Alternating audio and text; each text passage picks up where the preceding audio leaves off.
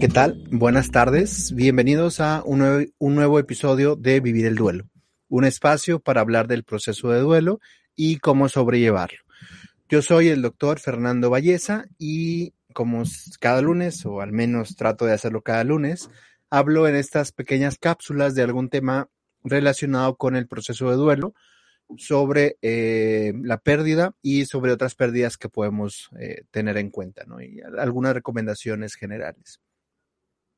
El tema de esta semana es cómo dar malas noticias. De alguna forma, todos nosotros a veces tenemos que encontrarnos con cómo informar algo que está sucediendo, cómo poder una noticia que a veces no es bonita o, o es desagradable y cómo poder darla sin impactar negativamente a, la persona a la, que, le tengamos que, dar esta noticia, ¿no? Considero que es un tema también relevante o importante porque a veces en esta traducción de información es donde pueden aparecer algunos problemas. Volviendo a estos extremos, que como saben, los extremos no suelen ser buenos, o al menos es algo que yo, yo creo. Desde un extremo en donde la noticia no se da para nada, el grado de inquietud o el grado de malestar suele ser pues alto y, se prefiere no hablar del tema, aunque se sepa. Incluso a veces es curioso porque ambas partes saben que algo está pasando, pero aún así no se habla claramente de una mala noticia o de un tema desagradable. Ese es un extremo donde no se habla o no se quiere, desea hablar de un tema. El otro extremo puede ser como al proporcionar una mala noticia, eh, a través del mensaje cree mucho malestar, mucho enojo, mucha tristeza, mucho miedo y exista cierta desorganización, por así decirlo, donde existan malos entendidos, donde exista conflicto entre las personas y al final de cuentas que afecte eh, qué vamos a hacer a continuación, porque al final es una parte muy relevante. Si nosotros queremos dar una noticia o queremos informar algo, es mucho más allá de solo hablar por hablar o solamente decir el, chisme, por así decirlo, es hacer algo con esa información. A veces planear, a veces organizarnos, a veces no hay mucho que hacer, solamente acompañarnos, que a veces es una función muy, muy importante. Así que vamos a dar algunas recomendaciones muy generales de cómo dar una mala noticia. Si tienen alguna pregunta o duda, lo pueden ir dejando en la cajita de comentarios, ya sea en Facebook o en el canal de YouTube. Y como siempre, pues si quieren, desean compartirlo con alguien eh, al que les pueda ser de utilidad, pues adelante, me ayudarían mucho en este canal. Bueno, si, si gustan, comenzamos con algo muy básico, ¿no? Que es una mala noticia, que es aquello que podemos considerar como un mal mensaje que genera ansiedad, que genera temor o que genera eh, eh, angustia, enojo, ¿no? Generalmente una mala noticia en nuestro ámbito que tiene que ver con el duelo se relaciona con noticias como enfermedades, noticias relacionadas con la muerte, con un mal pronóstico, ¿no? Es que el doctor me dijo que va a pasar esto y me da mucho miedo, o le dijeron a mi hermana que tenía este diagnóstico y no sabemos qué hacer, o algo que sucede, pero ya no es tan común como anteriormente, donde el médico sabe algo y, le, y no le dice al paciente lo que está ocurriendo, se lo dice a la familia. ¿Sabes qué? Es que eh, tu familiar tiene esto y, le va a pasar esto y el, y el, paciente se queda con la duda de qué estará pasando o, o por qué están hablando a sus espaldas.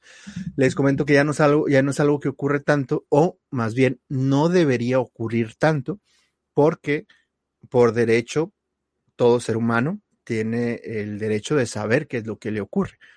Aunque estemos muy grandes o incluso con niños o personas muy jóvenes, es nuestro derecho de saber qué nos está pasando, cuál es mi diagnóstico, qué puedo hacer para atenderme o, simplemente qué puedo esperar de lo que me ocurre en algunas ocasiones era lo que se acostumbraba, ¿no? No decirle a la persona por la creencia de que se va a estresar más, se va a poner más triste, no va a cooperar, pero muchos estudios han mostrado lo contrario, que si una persona sabe o tiene toda la información, no solamente es más fácil tomar decisiones, sino también la angustia o la incertidumbre puede disminuir.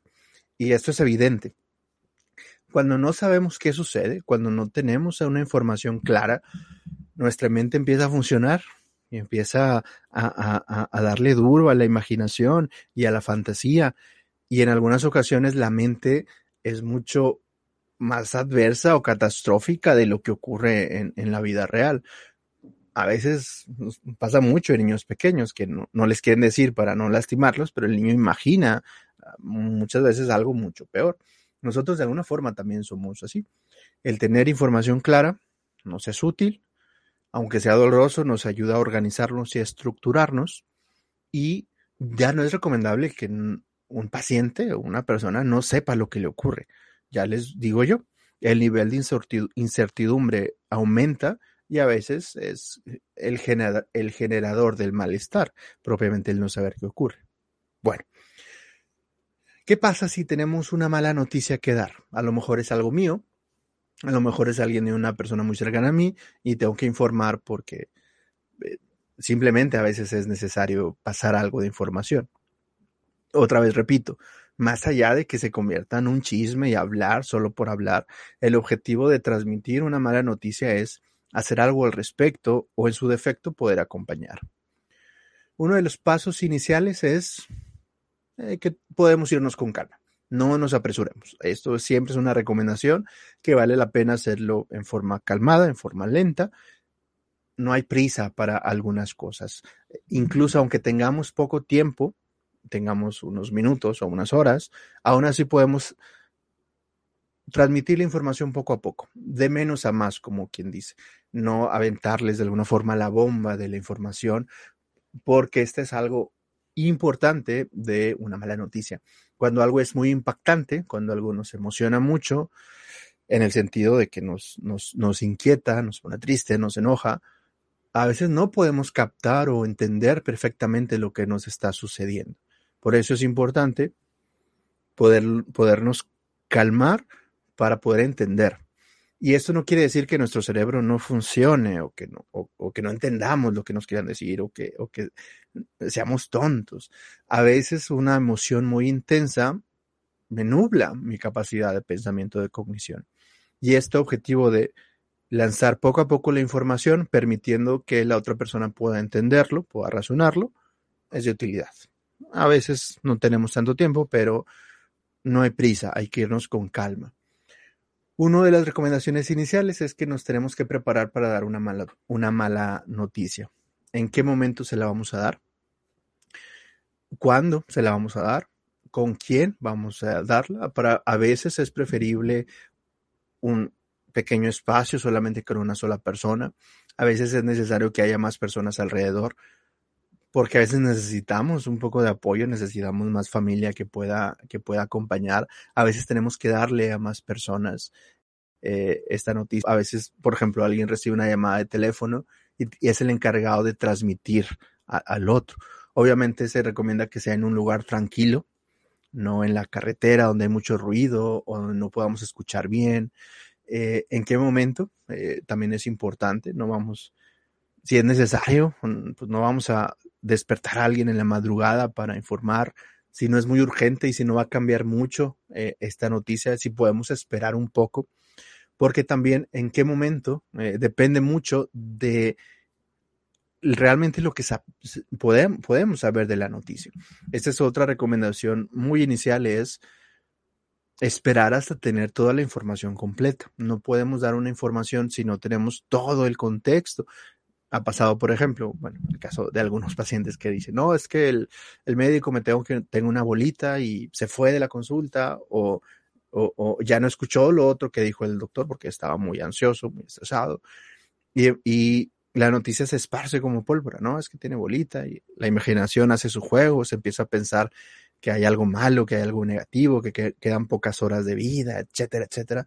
Cuando a veces la información completa es tienes una bolita y hay que investigar de qué se trata. ¿sí? Básicamente no, no, no, no se cumple todo el contexto. Por eso es importante en qué momento, cuando tengamos las mejores noticias, si es posible, en un lugar tranquilo y de preferencia pues acompañados, ¿no? Si no es posible, pues eh, uno a uno es, es, es la forma ideal de dar una noticia. También cómo hacerlo, ya les comentaba, en forma lenta, en forma paulatina, dando espacio para que la, otra persona pueda respirar o pueda tranquilizar.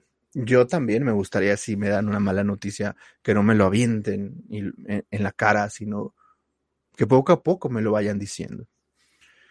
Otro de los puntos relevantes es saber qué sabe la otra persona, ¿sí? Eso ocurre mucho en, algunas familias donde cada uno tiene información por su cuenta, todos saben todo. Es curioso cómo a veces me ha tocado casos donde todos saben lo que está pasando, pero nadie habla al respecto.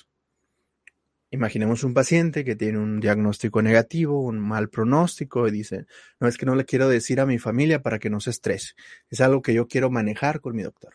Y lo vas con la familia y la familia eh, dice lo mismo, es que nosotros ya, se va, ya sabemos que le pasa algo grave, pero no queremos decirle porque se va a angustiar o se va a estresar.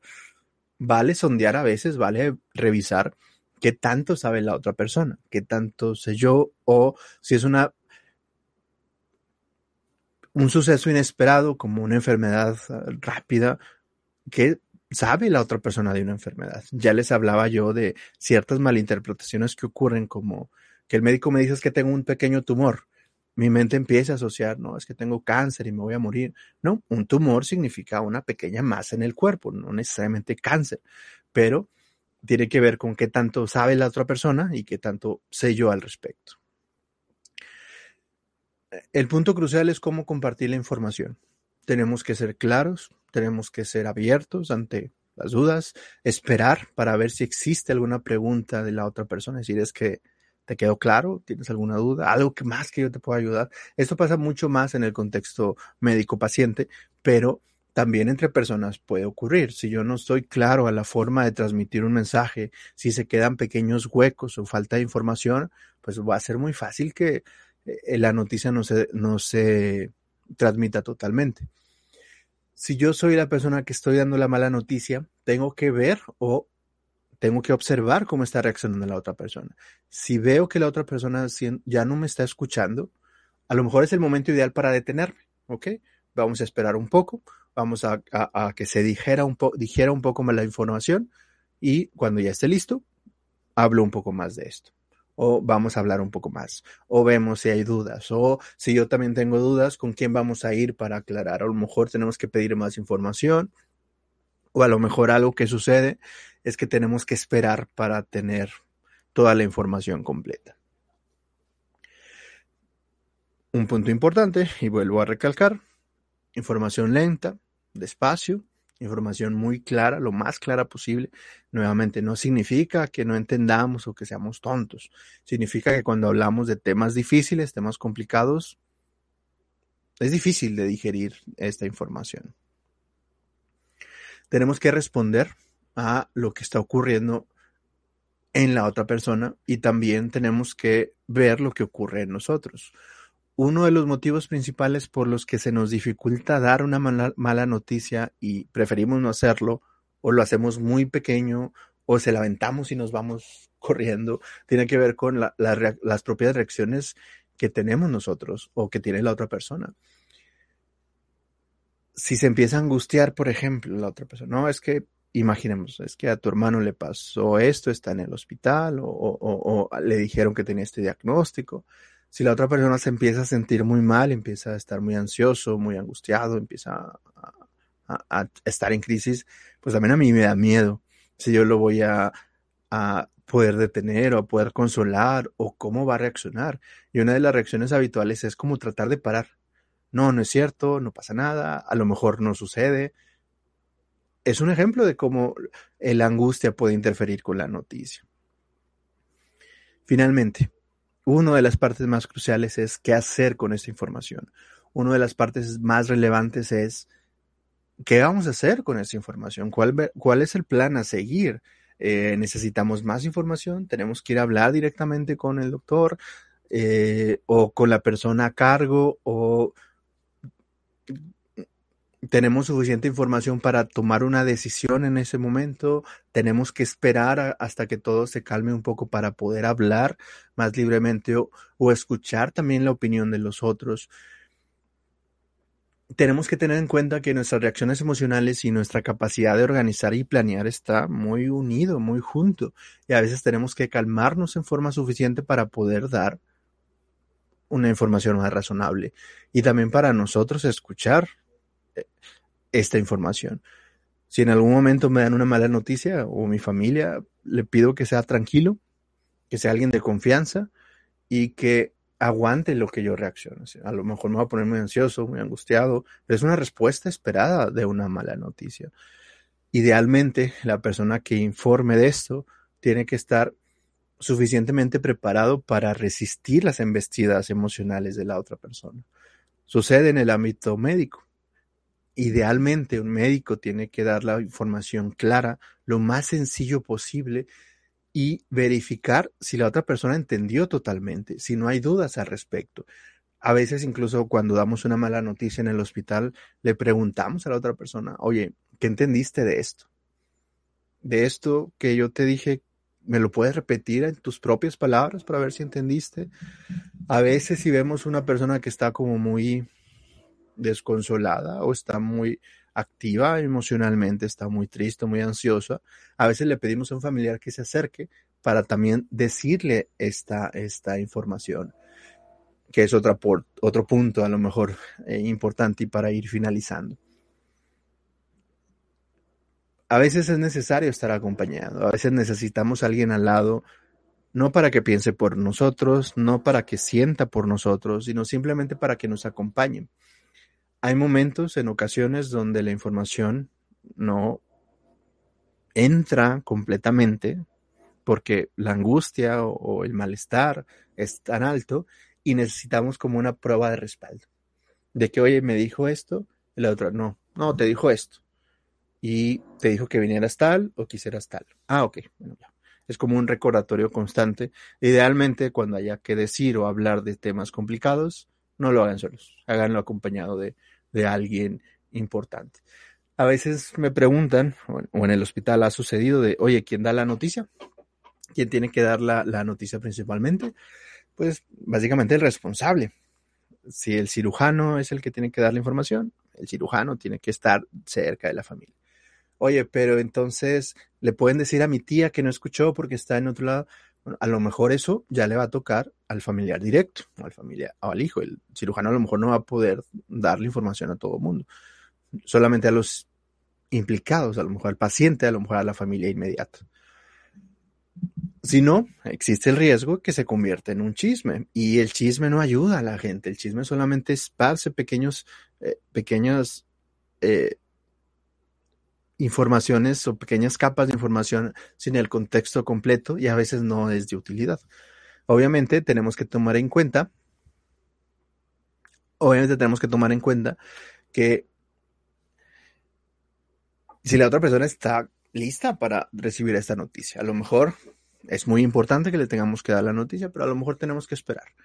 Primero tenemos que entender cómo está, tenemos que ver cómo se siente nos pasa en ocasiones en la clínica con niños pequeños. Primero tenemos que saber lo que ellos se imaginan o lo que ellos saben. Y no es sorprendente que el niño ya sabe mucho más que, que, el paciente y la familia por cosas que ha escuchado, cosas que ha observado. Solamente hay que aclarar dudas o estar todos en el mismo nivel, pero en ocasiones hay que irle incrementando. Oye, ¿sabías que tu abuelito estuvo mucho tiempo enfermo? ¿Sabías que tu abuelito estuvo en el hospital tantos días? ¿Sabías que es una enfermedad muy difícil?